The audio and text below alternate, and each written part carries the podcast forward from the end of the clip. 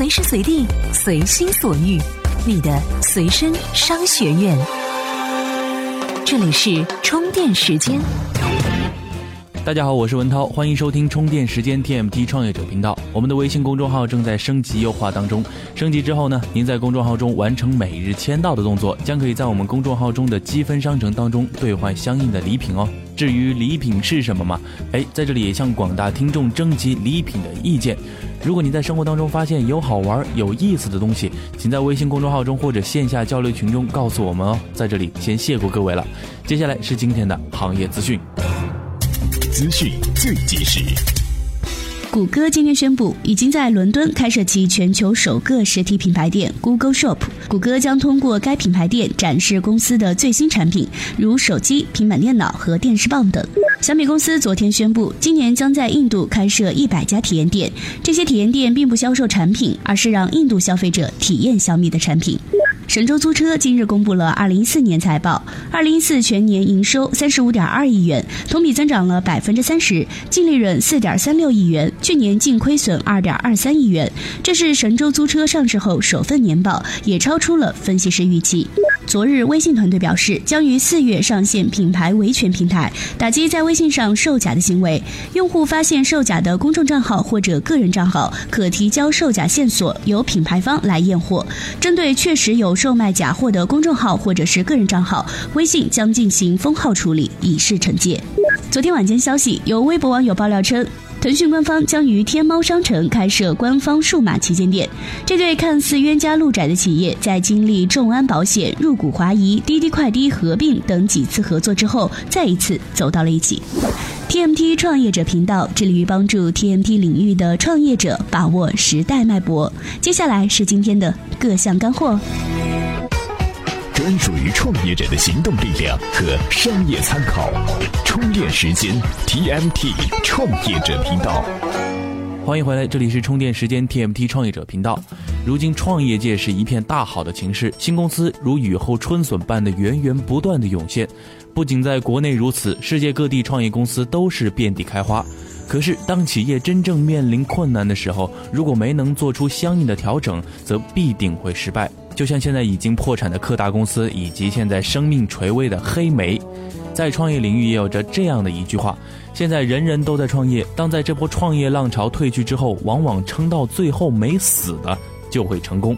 听上去很残酷，也很可怕，但同时对于很多创业公司来说，又充满了机会和机遇。而在接下来给大家分享的内容当中，将跟您讲述创业公司如何让自己撑到最后。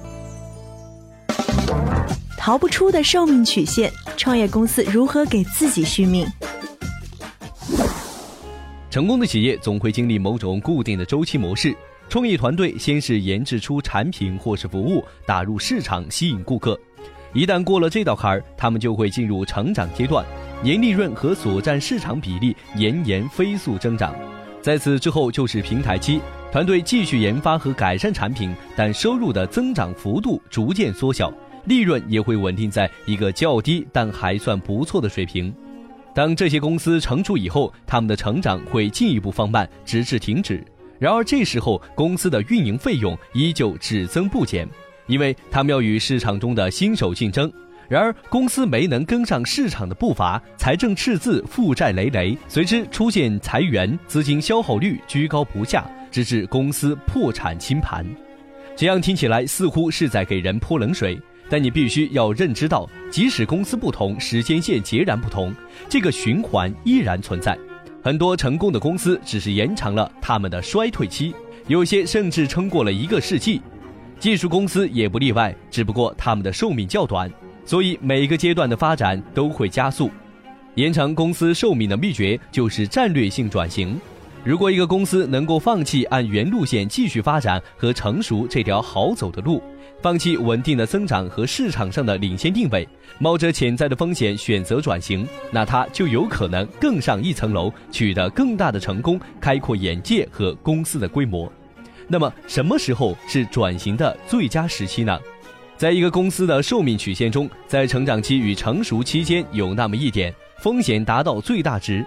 这一点正是公司转型和创新的最佳点，如何才能判断这个点呢？一，你的公司终于脱离了启动阶段，有了充裕的资源或者强大的吸引力。二，这个团队已经达到了稳定的标准，前途无量，利润在增长，商业模式已定型。三，你已经掌握了充足的人才资源、资金和市场影响力，在维持核心业务成长的同时，还有开创新的业务的实力。如果你达到了上述三点，那么你开拓新市场的时机已到。一个公司能否达到这一点，很大程度上取决于其领军人物。大部分的领军人物都能被分为两类：机遇主义和实行主义。机遇主义的领导人会给公司在转型方面带来极大的优势。而实行主义者虽然在可预测性和效率方面都值得嘉奖，但若从长期而言，他很可能会让公司处于险境，或者好一些，也只能让公司困在寿命曲线中无法突破。不管用什么借口，怎么逃避，一个曾经辉煌一时、称霸市场的公司，最终都会走向寿命曲线的尽头，走下坡路，最后销声灭迹。这是注定的。虽说一个公司的轨线会受到市场力量、政治气候、经济的繁荣或萧条、流行趋势等种种因素的影响，但有一点是毋庸置疑的：没有什么能比公司的领导人所定下的愿景和路线的影响来得更大的。路漫漫其修远兮，听起来很悲伤，但这就是事实。这条路从来都没有尽头，停下来休息，就只有死路一条。以上内容的意思很明确：一家公司的未来最重要的因素还是领导人的决策。当一家新兴公司临近其增长曲线的巅峰时，领导人将会有两个选择：一是让公司趁着这股势头和主动权去尝试未知的领域，可以是一系列新产品，也可以是新的业务类别，或者是新的产业。二，任其继续成长，保持目前最了然的线路，靠着现有的业务能赚多少就赚多少，能走多远就走多远。这就是实用主义和机遇主义领导人的区别了。这里是充电时间 TMT 创业者频道。除了每天我们会给您带来新鲜的干货，同时我们还有个微信公众号和线下交流群，欢迎您加入我们，和我们听众朋友们一起交流互动。我们在上面等你哦。怎么样关注我们的微信公众号呢？您在微信内搜索“充电时间”就可以找到加 V 的我们了。关注后赶紧开始每日签到，积分可以兑换礼品哦。欢迎回来，我是文涛。最近啊，在和一些创业的朋友们交流时候的发现，哎，这上头条对于一个品牌来说是非常重要的。但是很多企业砸钱砸资源都上不了头条，不花钱上头条，那就更是难上加难了。对于上头条来说，是企业品牌营销和产品推广的必修课。只有深知上头条的精髓，企业的品牌才能在竞争愈发惨烈的市场中占据一席之地。哎，今天就给大家整理了一些对于让企业和品牌上头条新闻的一些大咖们的观点，我们来听听这些咖们是如何回答的。创业者如何不花钱上头条？这第一是调动全部资源人脉，参与到具备上头条潜力的事件中。三个爸爸创始人戴赛英说：“要想上头条，第一点经验是要参与到具备上头条潜力的事件中。只靠自己企业的影响力很难抢到头条，必须跟随趋势。”三个爸爸之所以能够成为热点，因为我们采取众筹方式。众筹是当时创业圈的热点，只要在众筹中成为核心案例，就有了上头条的可能。第二点经验是你必须把自己企业的事情变成大家的事情，让大家都有参与感。三个爸爸与京东众筹创业家联合创造中国第一个千万级众筹的案例，促使京东和创业家把三个爸爸的事情当成自己的事情。第三点经验是你必须调动你所有的资源人脉，倾注到这一件可能上头条的事件中。创业者想要上头条，就必须把面子放下，全力发动你的。朋友圈，这第二点是好奇心加正能量的产品是上头条的关键。皇太极创始人舒畅说：“今天任何事情都具备了社交属性，认知连接成本极低是这个时代最大的红利。但是，创造一个认知的成本却被无限放大。任何传播都应基于产品。什么是产品？制造加认知等于产品。”不然，你不如买富士康手机，何苦花几倍的价钱买富士康制造的带着苹果认知的手机呢？同样一杯咖啡，装在星巴克和麦当劳的杯子里，价格可能差了一倍。咖啡没变，杯子变了。认知是最核心。产品本身就是最好的营销，因为产品的身是制造，灵魂是认知。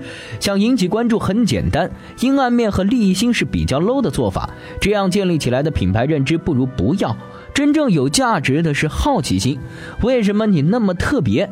如果好奇心再加上正能量，那这个认知的价值观就会让更多人产生共鸣，品牌就可能长存，而不是昙花一现的炒作。这最后一点是做第一是上头条的黄金法则。新鲜传媒创始人季中展说：“上头条做封面貌似有很多方法，但对于普通创业者来说，归根结底最有效的黄金法则就是做第一。这个世界很现实，只认第一，没人记得住后面到底是何方神圣。比如中国宇航员除了杨利伟，你还记得谁呢？”说个故事，搜狐张朝阳当年作为海归创业做互联网，当年无论是在天安门玩滑板，还是做其他事情，都能上头条和封面，至少到目前也没有任何一个商业大佬可以比拟。后来，也就是二零零二年，他的一个也是清华和 MIT 的双料同学回到国内，也想享受此待遇，但无果。愤愤地到各大媒体踢馆，拿出一堆证件和资产证明，说无论是在清华还是 MIT，我都比张朝朝阳牛。现在我也比他有钱，事业也比他大，为何你们不报道我？大家看好了哈，这不是头条和封面，对他可是连报道都没有。媒体就是这么现实，你必须得是第一，不然怎么上头条和封面呢？这里是充电时间，TMT 创业者频道。怎么样才能和其他喜欢咱们频道的伙伴们待在一起呢？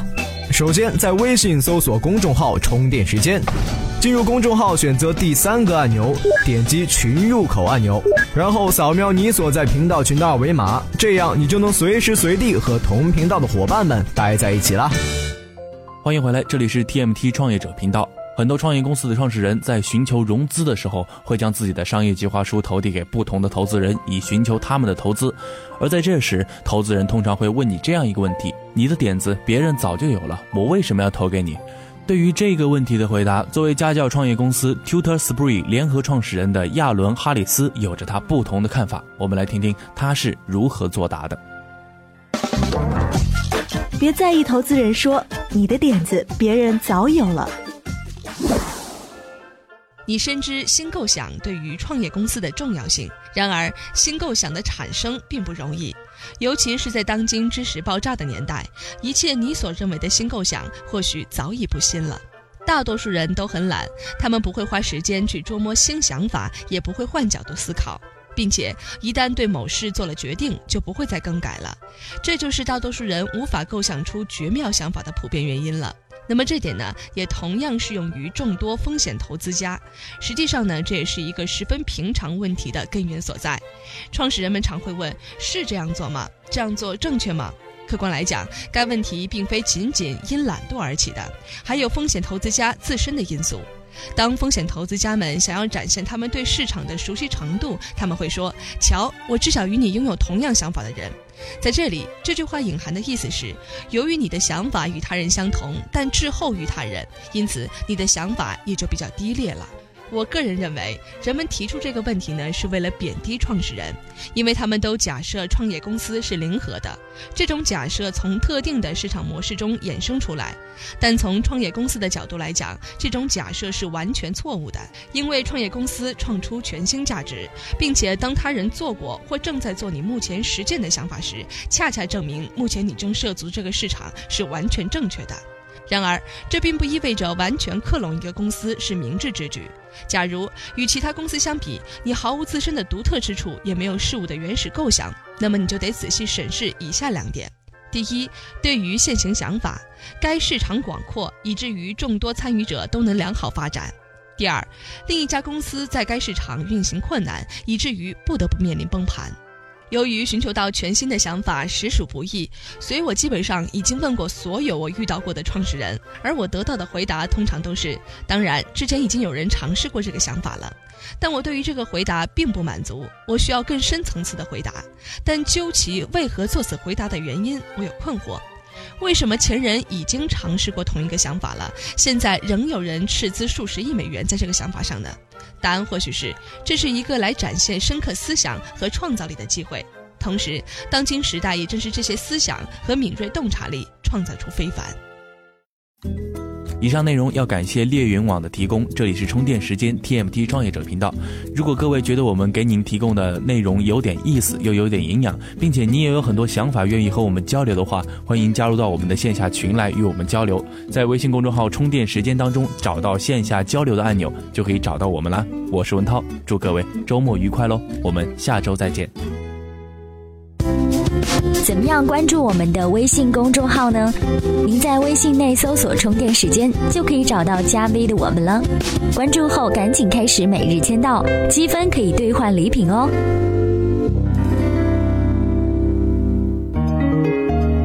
这里是 TMT 创业者频道。